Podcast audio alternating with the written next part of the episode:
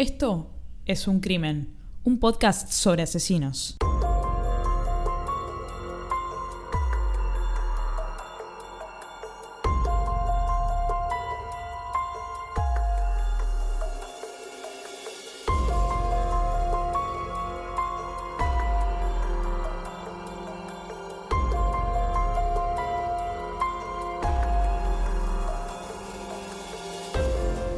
Todos, ¿cómo están? Yo soy Ángeles.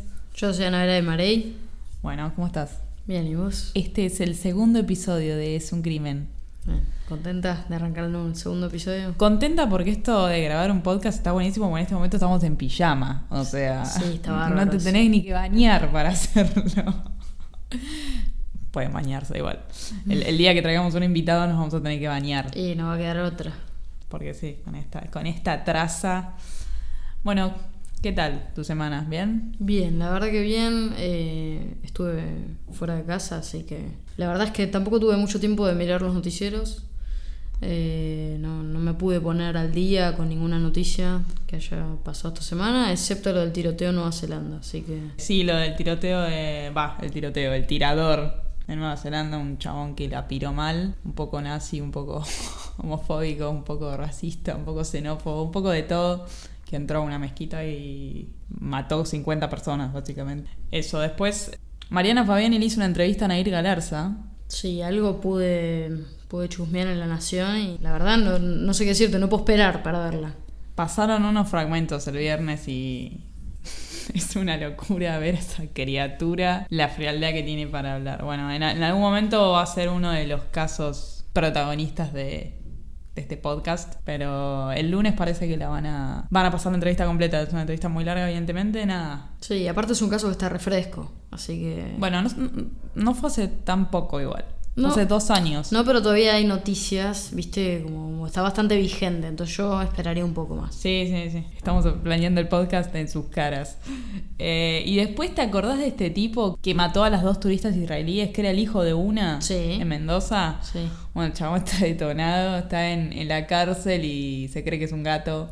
Fueron a hacer la inspección de la celda, la, no, no la inspección, la, la parte que le limpian la celda La del día. ¿no es? No, no, no. Limpiarle la celda. En este momento no me sale el término eh, más fino, pero eso. Y el tipo empezó a maullar, empezó a tirar zarpazos. Estaba desnudo, no sé.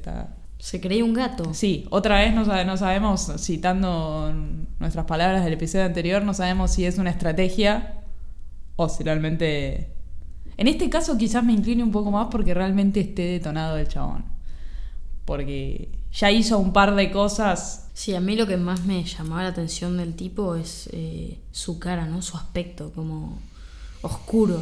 No sé, pero te- ya tu, su cara ya te da que el tipo trama, tramaba algo. Sí, no, no sé, no, a mi criterio, que no soy nadie, solo una humilde persona que hace un podcast, a mi criterio, ese señor no está en su sano juicio. Bueno, ya, Pero lo, bueno. vamos, ya lo vamos a tratar el caso También, sí, lo vamos a tratar, Sí. hay, hay, hay un montón de información. Una mujer que estaba cansada de los abusos de su marido, que la obligaba a prostituirse, que le pegaba, que a las hijas también las trataba pésimo. Mató al marido de 185 puñaladas. Nada, la justicia ahora orde- ordenó que la liberen, pero el fiscal se opone porque, bueno, hay, hay, Sí. hay cosas encontradas. No, presume que la mujer todavía es peligrosa, por eso se opone. Sí, pero, por ejemplo, si, si vos pegás 185 puñaladas, está claro que es lo que se suele llamar emoción violenta, por ejemplo. Si vas a matar a alguien a puñaladas y le pegas una, dos, tres, no 185. Pensá que Farré, el que siempre traemos a colación en este podcast, que mató a la mujer en el country, le pegó 74. Solo que, bueno, Farré es distinto porque premeditó el hecho. Pero... Bueno, pero la- en este caso tampoco se sabe. bueno, evidentemente estaba había una situación intrafamiliar que era nada insostenible y, Sí. y la mujer no, no, no lo soportó más. Nada justifica los medios, pero bueno, todavía no se sabe demasiado al respecto. Habló la hermana de esta mujer. Todavía está todo un poco fresco. También vamos a dejar que evolucione Sí. un poco. Bien. Bueno, hoy eh, vamos a ¿De qué vamos a hablar hoy? Hoy vamos a hablar de cómo hacer cupcakes. No, mentira.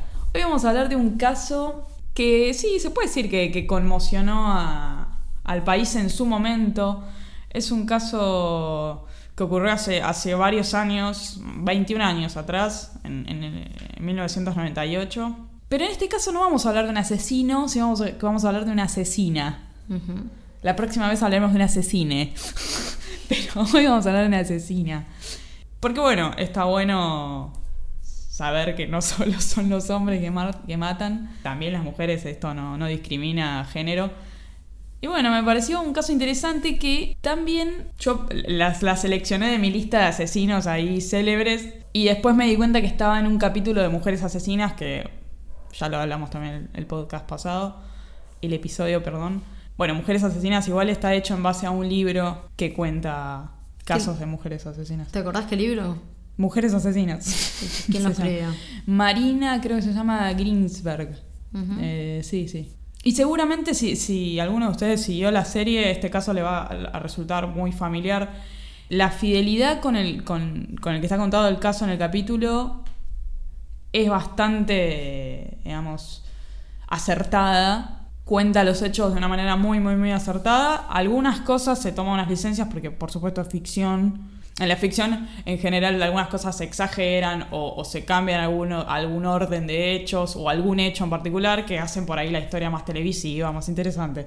Igual es una historia súper interesante eh, si no le cambias nada, porque es, es bastante intensa.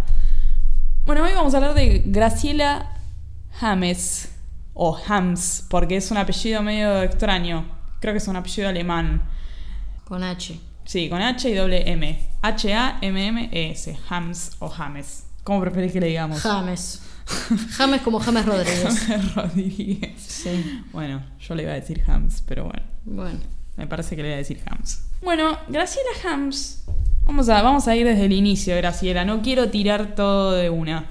Nació en San Nicolás en los años 60. Perdón que te interrumpa. Sí, claro. Estuve la semana pasada. Estuviste en la, en la tierra de Graciela Hams. Estuve toda esta semana en San Nicolás para Expo Agro. Bueno, mira, si, si lo hubiéramos sabido antes, por ahí te mandaba a hacer algún trabajito de campo, que, que, que entrevistes a algún, algún vecino de Graciela. La verdad que sí. Flojas. Sí. Les pedimos perdón. Fallaste vos. Vos particularmente, que sos la que organiza. Bueno, Bueno, podemos volver a San Nicolás, es acá nomás. Dale. Voy ahora, si querés. dale. Nació en San Nicolás. En los años 80 se casó, tuvo un hijo. Después se separó, se fue a vivir con otro hombre, con quien tuvo otros tres hijos. Y en el año 1994 conoce a Alberto César Ortega. Alberto. De ahora en adelante, como se hacen los contratos de alquiler, tipo, de ahora en adelante el inquilino, de ahora en adelante la inquilina. Bueno, en este caso de ahora en adelante Alberto, próximamente la víctima. Y bueno, se van a, a vivir juntos y se casan. Bueno, un poco del contexto, eh, cómo se conocen. Alberto estuvo juntado, como diría mi abuela, con una mujer por muchos años, más de 20 años, y él tuvo tres hijos con esa mujer. ¿Y cómo lo conoce Graciela a Alberto? ¿Cómo lo conoce? En el capítulo de Mujeres Asesinas hay una pequeña diferencia con la realidad. Un compañero de trabajo de Alberto, Alberto trabajaba como custodio en una empresa de cargas. Eh, un compañero de trabajo de él lo invita a cenar solo. En la serie, él va a cenar con su mujer actual. Y es una cena de cuatro. Bueno, es, es mucho más interesante que sea la, la cena de cuatro. ¿Por qué? Porque ese día conoce a Graciela. Graciela era la mujer de su compañero de trabajo. Y Graciela, vamos a decirlo, bueno, estamos situados en, eh, en, el- en los 90, digamos. El, todavía no estaba construido el tema de todo esto que hoy hay muchas cosas que son políticamente incorrectas de decir, como por ejemplo que era una come hombres. era, era una mujer muy atractiva y bueno, inmediatamente cuando se conocieron hubo una atracción fatal. Hubo una atracción inminente, digamos. Al día siguiente se volvieron a ver. Y bueno, y, y ya al mes se, se paseaban por el barrio, iban a comprar miñones de la mano. En serio, en serio, ya al mes estaban en reuniones familiares juntos. Bueno, fue, fue bastante rápida la cosa, hubo ahí como un enamoramiento muy apasionado. Ok, Como pero, dice, y- sí. pero Alberto estaba casado en ese momento igual. Sí, pero dejó todo, básicamente. Dejó todo por Dejó ella, todo por, ella. Sí, sí, dejó todo por ella. Sí. Sí, buen punto este que destacás. Rápidamente, como pasó todo en esta relación, se fueron a vivir juntos. Y como quizás suele pasar en relaciones que se toman muy rápido, se fue desgastando un poco la relación. ¿Por qué? Este señor Alberto, recordemos que tenía otra, otra una ex esposa con, con, con hijos, los tenía que mantener porque eran chicos. A su vez tenía que mantener a Graciela y a los hijos de Graciela. Tenía muchísimos problemas de dinero. Y acá en una de las notas que encontré haciendo mi research, hay una nota que dice que él también estaba re cansado porque él llegaba de trabajar todo el día y tenía que ponerse a hacer las tareas domésticas porque Graciela no hacía nada de las tareas domésticas. Es un comentario muy del año 1995 Claro. como es pertinente esta situación. Hoy en día alguien se cuidaría mucho más de escribir eso en una nota. Eso es cierto, pero ella no, no, no colaboraba, digamos, mucho en la casa, eso es lo que me querés decir. Eso es lo que pudimos saber. Yo no, yo no estuve ahí con Graciela, tipo, Graciela, ¿por qué no le limpias el palier? No. Sí, Eh, igual, por ejemplo, eso en el capítulo de Mujeres Asesinas no, no es tan importante, no se acentúa tanto, que ella no hace nada. No, no, pero sí, se lo ve a él que está como, como sobrepasado. También hay otro problema, es que vivían Graciela, sus cuatro hijos y Alberto todos en una casa de 40 metros cuadrados. O sea, como decir un dos ambientes. Sí, estaban, se peleaban todo el tiempo porque, bueno, ah, imagínate vivir seis personas en un lugar tan pequeño, los roces son inminentes. De todas formas, todo esto que, le debe pasar a muchísimas familias y eh, nada, es algo muy común, esto no es el disparador del crimen, que ya llegaremos. También había mucha violencia intrafamiliar entre los dos. Los dos eran violentos con los dos, digamos. Él era violento con ella, ella también era vi- violenta con él, todo terminaba los gritos, sopapo, volando cosas. Y Alberto era muy depresivo, nada, estaba días en cama. Una, una situación muy, muy turbulenta. Graciela trata de convencer a Alberto de que lo más conveniente para, para ambos es contratar un seguro de vida. Porque tenían una familia grande, supongo. Nada. Ella lo convence, che, mirá, si te pasa algo a vos, vos cobras la plata. Si me pasa algo a mí, la cobras vos. Sí, déjame ahí hacer un pequeño comentario. querida. En esa época, es como que se habían puesto de moda, ¿no? Los Exacto, seguros de vida. Sí, sí, sí. Era- Los seguros en general. Aparte vos pensá, bueno, el seguro que ellos, bueno, que ella saca 100 mil dólares, que eran 100 mil 100 mil pesos, que eran 100 mil dólares, eso quise decir. Eh, recordemos que estábamos en, en una época Sí, de con la convertibilidad. Exacto. Eh, ya estábamos en 1998. Seguíamos con el 1 a 1. Sí, eran muy comunes y, y nada, este tipo de situaciones también. Él no termina de nada, de decir, bueno, sí, lo firmo, no lo firmo, no, no lo firma nunca. Y Graciela falsifica la firma. Esto es otra diferencia que hay con el capítulo De de, Mujeres Asesinas, sí. en que, sí, ella le está ahí geriendo, tipo, dale, Alberto, firmá, firmá, dale, firmá. Uy, bueno, y él firma. Sí. Pero eso no es así. De hecho, en el capítulo le dice, una firmita, ¿qué te cuesta? le dice, viste, como medio... Sí, sí, sí. Pero no, se comprobó, digamos, los peritos comprobaron que esa no era la letra de él, sino que era la letra de ella. Claro. Bueno, ella firma el, el seguro y e inmediatamente eso ya estaba corriendo, digamos. ¿Por, qué, Sí. es, por qué es importante el seguro acá? Porque es el motivo del crimen. Ella decide matarlo, ella me saco encima este plomo y encima me cobro 100 palos verdes. Eh, es el motivo del crimen. Ella ya no quería estar con él, él tampoco, él quería vivir, eh, quería irse a vivir a la casa de la madre, llevarse a su hija más pequeña. En realidad ella no es que se quería separar, lo quería seguir reteniendo, pero él, él se había dado cuenta que había tirado su vida por la borda. Había dejado a su buena mujer anterior por Graciela, que bueno, eh, Que era bastante turra. era bastante turra, sí. Nada, qué sé yo. Era una persona mucho más eh, poco conservadora que la mujer anterior de, de Alberto, que, que la madre de Alberto después en la declaración dijo que era una buena mujer, no, la, no como la otra que era una puta. Eso es re año 1998.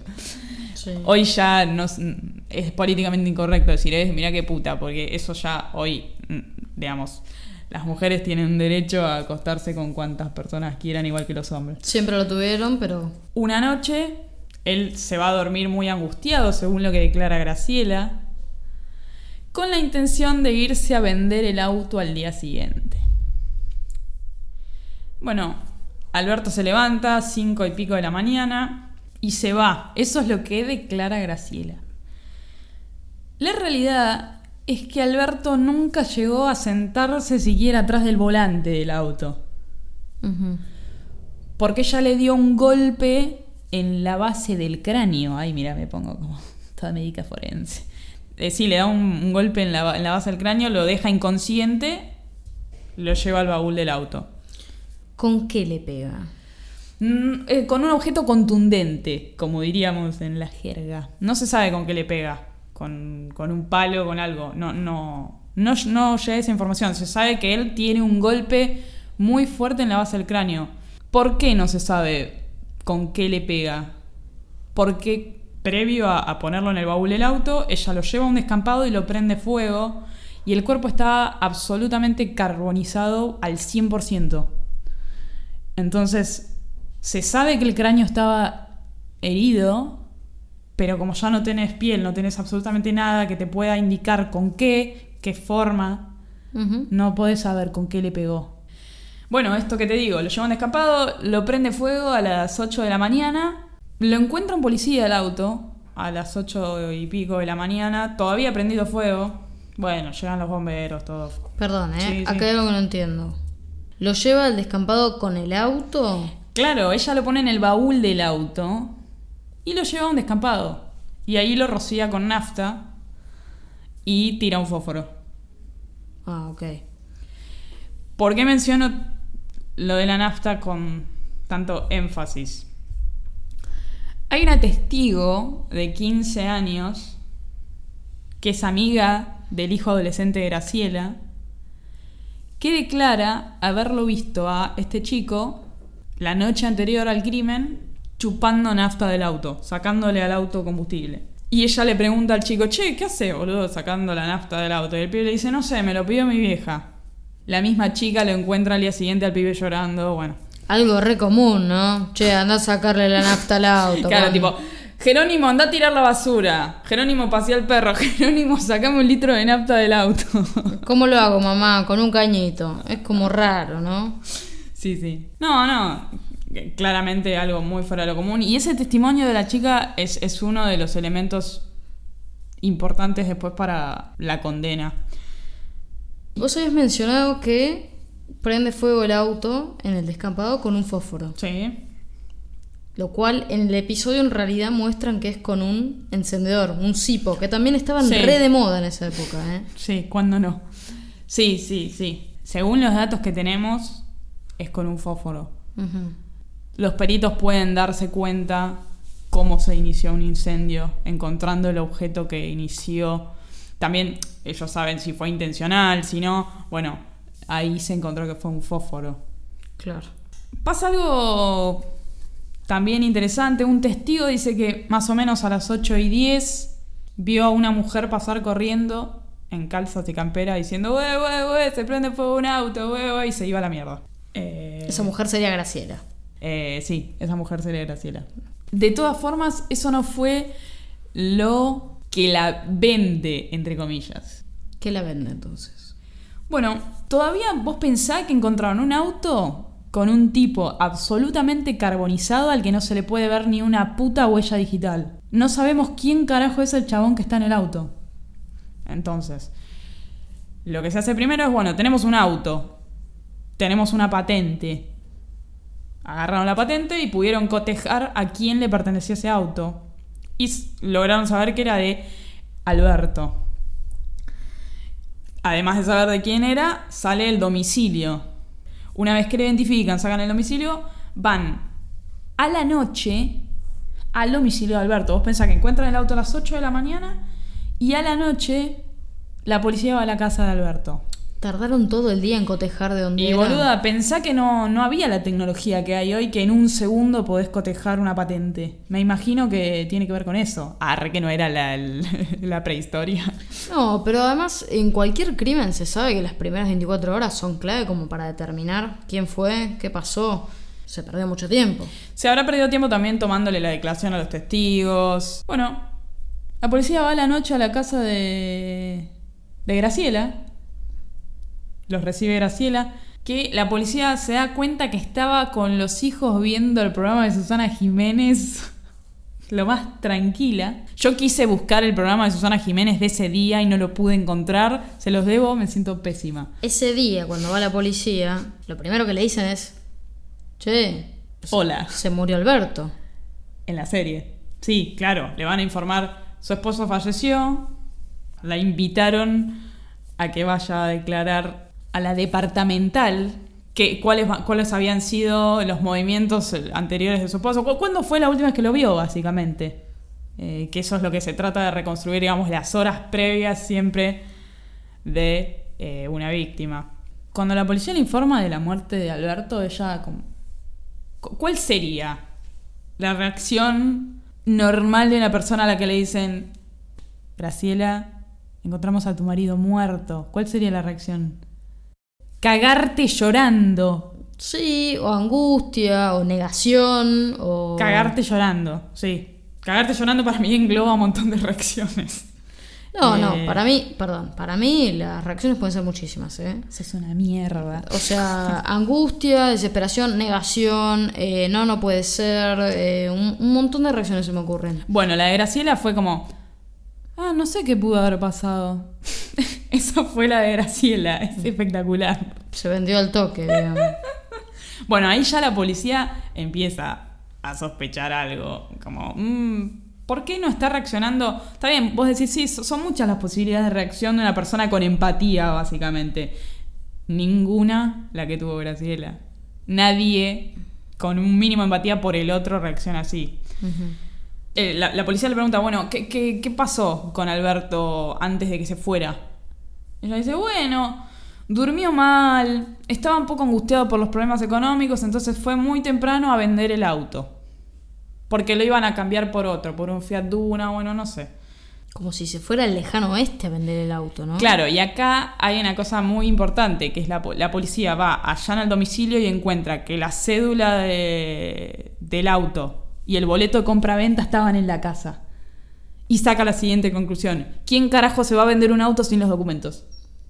Nadie. Eso fue también un punto... Sí, claro. Sí.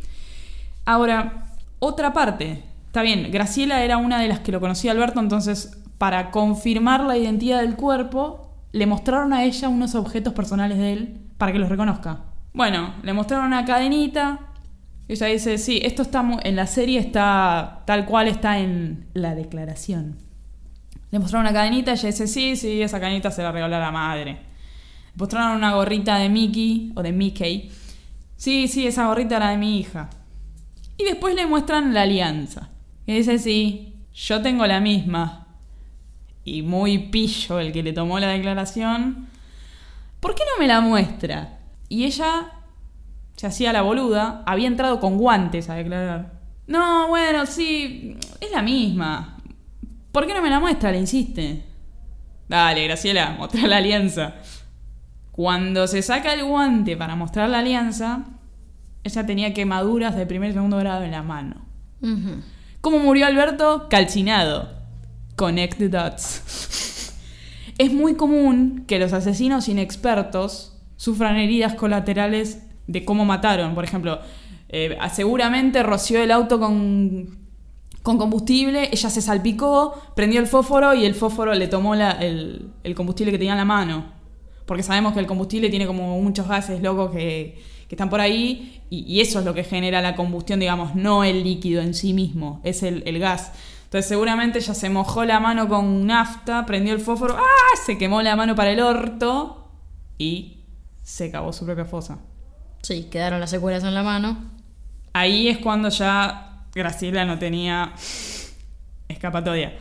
Para justificar la quemadura dice, no, me quemé hace unos días con una estufa de querosén. Dale, Graciela, ¿qué te pensás? ¿Que comemos vidrio? ¿Fue durante el invierno el, asesi- el asesinato? Fue... Digo- no, fue en junio. Fue el 8 de junio del 98. Fue todavía tan ¿no? Tiene sentido, no, tiene sentido. Aparte junio, hacía frío, estufa. Tiene sentido. No tenía sentido en enero. No, pero A favor de Graciela, ¿eh? hay referencias al clima de ese día en, en el montón de cosas que leí para darles esta información. Las referencias al clima de ese día son que era un día templado. No hacía 2 grados. Haría 20, 18. ¿Te pones guantes en un día de esa temperatura? Lo raro fue que ella entró a la declaración y, y no se sacó los guantes. Vos podés venir de la calle con los guantes y bueno, entras y te los sacás a la mierda porque te empieza a dar calor. Me imagino. Sí. Creo que soy una persona normal. O sea que se le vio claramente que tenía las manos quemadas. Sí, ya no tenía mucha escapatoria. De hecho, esa misma noche, después de eso, quedó en cana. Quedó tenida. Tema de la póliza, ¿no? Eh, que es el motivo básicamente. Alberto muere el 8 de junio del 98. La póliza tenía fecha de 22 de mayo. Entonces, de acá podemos sacar mínimamente que había una premeditación. Fue algo estudió de esto. Sobre todo la insistencia que ella tenía con Alberto para que la firme.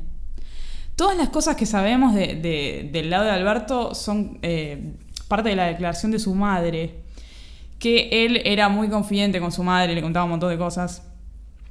Y entre ellas le contó que sí, ella estaba muy insistente con lo del seguro. También la madre, que era medio old school, digamos, la madre para lo que eh, hoy que estamos todos tan progres. Ella cuenta que Graciela lo tenía amarrado sexualmente, como que tenían una atracción física tan grande que él no se podía separar. Interesante. Ella, la madre, dice que siempre le advirtió a su hijo sobre Graciela que esta chica no es buena para vos, Alberto. Seguramente le dijo. Otra vez, como en el caso de- del episodio anterior, tenía un buen presentimiento. Pero bueno, ahora con el diario del lunes lo, lo sabemos, que tenía un buen presentimiento. Bueno, el seguro era de 100 mil pesos, que en ese momento eran dólares, con una prima... Mira, te tengo el dato hasta de la prima mensual, hasta lo que carpaban por, por mes. 22 pesos por mes, que es, es una locura decir que era de 22 pesos, boluda. Claro, hoy el colectivo sale 18. Un pasaje, ¿eh? Claro, pero eso eran 22 dólares, o sea, Mil pesos. un poco más, un poquito más, sí. Mm, Mil, mil trescientos pesos de hoy. Tiene sentido. Tiene sentido. En, en la serie hay una escena en la que, que te da gracia con, con estos montos, ¿no? Que él le dice, oh, pero mira si no podemos juntar la plata para pagar esto.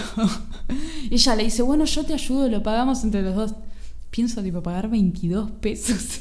Como raro. Claro, los sueldos en ese momento serían, no sé, 100 pesos. No, no, no. Los sueldos en No ese me acuerdo, momento. yo tenía 5 años, 8 años. Los sueldos en ese momento estaban cerca de los 700 pesos. 700 pesos. Claro, que serían como unos 30 mil pesos de hoy, ponele. No, no, 25. menos, menos, menos. Sí. Eh, Un sueldo estándar, ¿eh? sí. También hay una, una declaración de, de una amiga de Graciela, que también es una declaración muy, muy old school, muy 1998, que dice, ella siempre me miró a mi marido. Las mujeres no la querían, los hombres se le acercaban porque nada, era Porque ella los buscaba. Era intensa, Graciela. Pero dice que Graciela le contó que el primer marido y Ortega y todos los maridos que tuvo siempre fueron violentos. Parece que, eh, nada, buscaba estar con gente violenta porque, bueno, evidentemente ella también tenía un grado de violencia. Pero es muy bueno lo que dice la, la amiga. Dice, parece que Ortega también le pegaba, pero tenía sus razones. Parece que ya andaba con el jefe de él. tenía sus razones para pegarle, es espectacular. Es espectacular la brecha Sí, como temporal. Sí. Ella la condenan a cadena perpetua. En, la mandan al penal de La Plata en los hornos. Bueno, en 2005 pide un permiso para viajar a Neuquén porque su papá está enfermo y está parece en su lecho de muerte. Y volviendo, pide permiso para ir al baño, para en una estación, no sé. Y se va a la mierda. Se escapa, huye. Graciela está prófuga de la justicia. Recuerden que este- ella se escapó en el 2005. Bueno, en el 2015 el gobierno de la provincia de Buenos Aires ofrece una recompensa para quien pueda aportar algún dato sobre Graciela. Una recompensa de 150 mil pesos. La póliza de Graciela era de 100 mil. Bueno, finalmente una persona se contacta con las autoridades para aportar datos sobre Grace y dice que ella vive en Capital, pero suele ir a Vicente López porque cuida gente enferma, cuida ancianos. Graciela. Claro, Graciela pasa mucho tiempo en Vicente López. Y el 19 de enero de 2019, hace un mes, dos meses y pico, dos meses y 15 días, la agarraron en Olivos. La interceptaron, evidentemente hubo una inteligencia antes de, de ver los movimientos que ella hacía, nada, siempre se hace una mínima inteligencia, no, no es que, che, ahí está Graciela, vamos a agarrarla, no, se hace una inteligencia. No tenemos el dato de esa persona que se puso en contacto con las No, no, no, autoridades. general esos datos son, son anónimos, por la seguridad de la persona. No, no tenemos el dato ni de No, cuándo. no, no. Nada. No, no, pero evidentemente fue No sé mucho. no hace mucho, sí. Y bueno, previo a una inteligencia que habrán hecho sobre esta persona, la interceptan en Olivos. Pero ella dice, yo no sé quién es Graciela. Yo me llamo Mónica Beatriz Robledo. Bueno, después de una toma de huellas digitales, etc., era Graciela. Y hoy me pasó algo loco, porque estaba haciendo también un research un poquito más de esto. Y la verdadera Mónica Beatriz Robledo, o sea, la mujer que Graciela toma su nombre, tiene un montón de tweets en los que le habla tipo a periodistas y eso, tipo, yo soy Mónica Beatriz Robledo, la que Graciela James le robó la identidad. Por favor, quiero contar mi historia de cuando la conocí y ella decidió robar mi nombre. En serio. Increíble. Sí, sí, ¿Es una sí. mujer de verdad? Sí, es un nombre relativamente común, digamos. El apellido es común, pero bueno, la, la- la combinación Mónica, Beatriz. Y la- evidentemente la, con- la conoció a Graciela en algún momento. Y a Graciela le habrá parecido una identidad copada para robar. Impresionante. Nada, es un. No tenemos nada eh, de audio sobre Graciela, nada. Ella nunca dio ningún testimonio, nada. Nunca declaró. Nunca, sí, declaró, pero no, no, hay, no hay grabaciones de eso, por lo menos no pudimos acceder. Pero bueno, en el, en el episodio anterior teníamos a Ricardo Caputo hablando en la tele, o sea, en la televisión. ¿Y hoy dónde está detenida? Creo que está en el mismo lugar de donde se había escapado. Creo que está en La Plata. Eh. Fíjense, estuvo prófuga durante 14 años. 14 años. Una locura. Ya venimos de tratar dos casos de personas que están desaparecidas un montón de tiempo. Evidentemente, Graciela no tenía la misma personalidad de Caputo de, matar en serie, digamos. En este caso, mató por conveniencia, no deja de ser un asesinato, pero bueno, no siguió, o por lo menos no sabemos, no siguió matando gente para, para cobrar seguros. Esta moda- modalidad de asesinar a alguien para cobrar un seguro es muy común acá, en China, en Estados Unidos, es algo muy común. Eh, es lo mismo que la gente que, que quema el auto para cobrar el seguro del auto. Sí, pero también es cierto que las eh, compañías de seguro están cada día más avivadas y hoy no, es tan fácil. no es tan fácil. Sí, sí, sí, sí, eso seguro. Si quieren pueden buscar el episodio de Mujeres Asesinas, está en Showtube. Es, es interesante. Eh, la que hace Graciela es Mercedes Morán. Está muy bien ella. Saludos a Germán.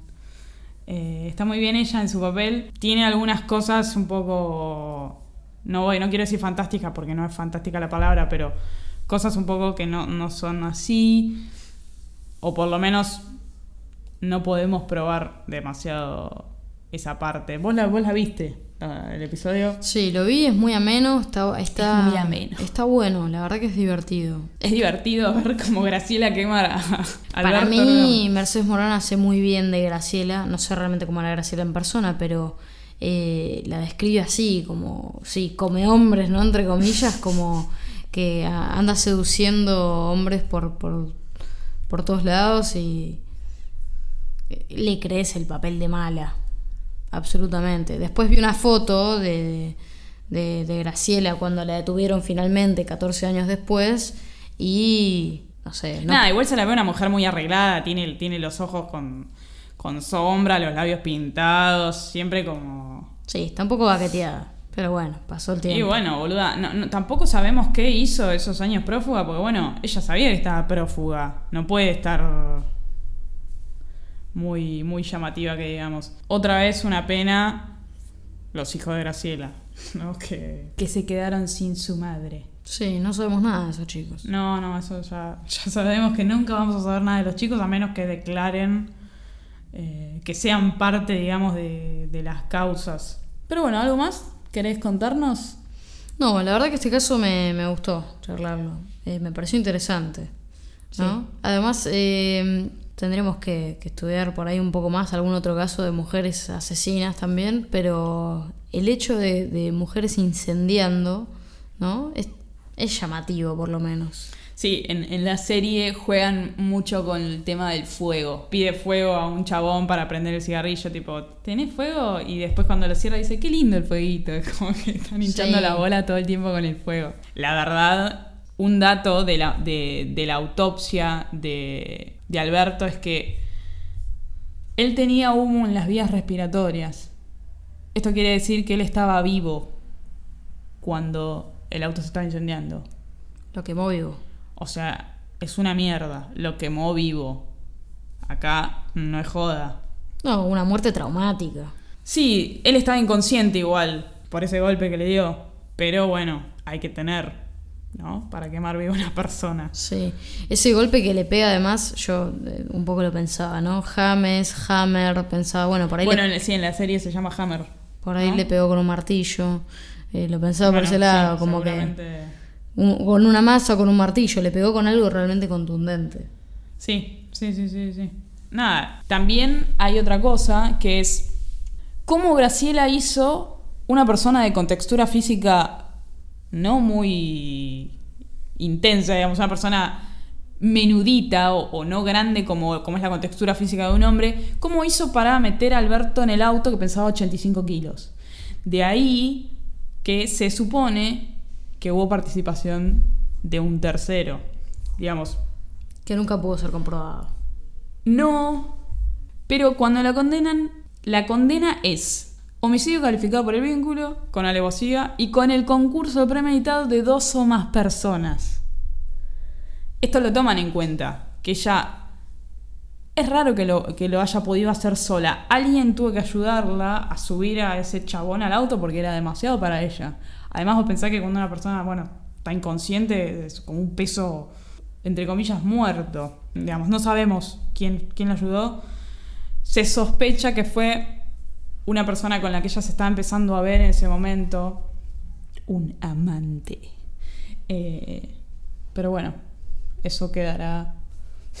Lo cual es un embole, ¿no? Porque hay una persona en la calle que ayudó a otra a quemar un chabón. Sí. Como hay tantas personas sueltas en la calle. Bueno, esto ha sido todo por hoy. Menudo caso, ¿eh? Sí, me, me- me pareció copado hacer como, bueno, tratamos un hombre en el episodio anterior, hoy vamos a hablar de una mujer. Y quizás el próximo hablamos de un hombre y después de una mujer y así intercalamos. Súper original. No, en realidad va a ser... eh, depende el caso. Gracias por escucharnos y nos vemos la próxima en Es un Crimen, ¿no? Ha sido un placer. Mientras editaba el episodio, me di cuenta que me había olvidado de mencionar dónde ocurrió este hecho. Bueno, este hecho ocurrió en Benavides, en provincia de Buenos Aires. El cuerpo fue encontrado en Panamericana y San Martín, a 30 cuadras de donde vivía la pareja. Les pido disculpas, soy un ser humano. Hasta el próximo episodio. Seguinos en Twitter en arroba es un crimen bajo y visita suncrimen.com para suscribirte y no perderte ningún episodio.